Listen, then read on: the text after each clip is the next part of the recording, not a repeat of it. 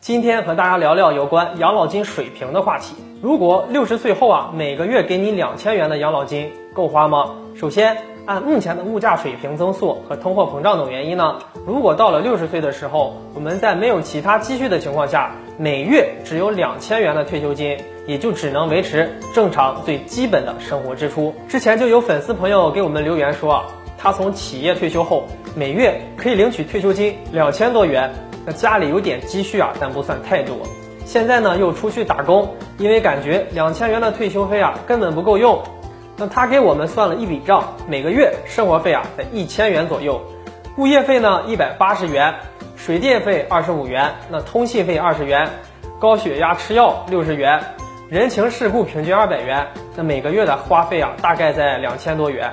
如果不外出打工的话，退休金也就刚刚够过日子的。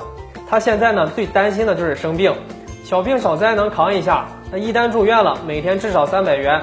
如果按照医保百分之六十五的报销比例来算，个人每天也要负担一百多元。如果是大病，那就要按万元来计算了。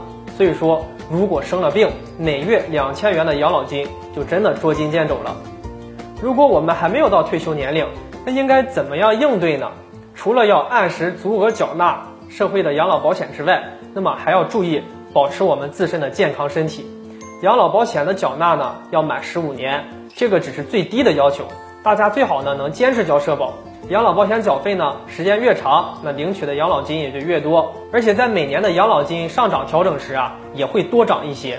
二零一九年是退休人员养老金的第十五年连涨，希望今后的养老金调整能够向更需要照顾的人所倾斜。那只有养老金水平提高了。才会有更多的年轻人来参加社保。好了，本期的内容就和大家聊到这里，我们下期再见。